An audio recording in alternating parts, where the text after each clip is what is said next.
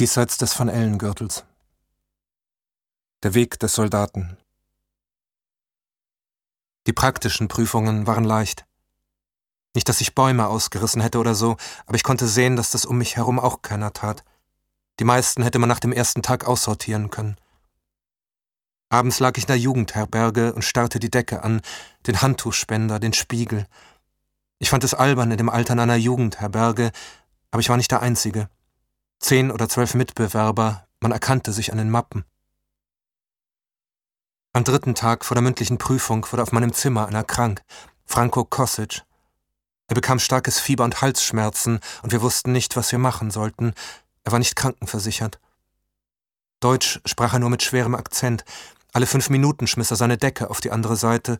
Schweißgetränkte T-Shirts hingen über ihm am Doppelstockbett wie tibetische Wimpel. Meine Lippen brennen Wahnsinn, sagte er. Ich ging in die Apotheke, täuschte seine Symptome vor und kam mit einem Schmerzmittel und einer eigentlich rezeptpflichtigen Flasche Hustensaft zurück. Er starrte mit glasigen Augen durch mich hindurch, während er trank. Mein Freund, sagte er. Der Hustensaft enthielt Codein und wir ließen die Flasche kreisen. Hendrik, der Dritte auf unserem Zimmer, bekam einen stundenlangen Redeanfall. Er sah aus wie jemand, der in seiner Jugend zu viel Sonic Youth gehört hatte. Er redete von seiner Freundin, von seinem Urlaub, von Politik.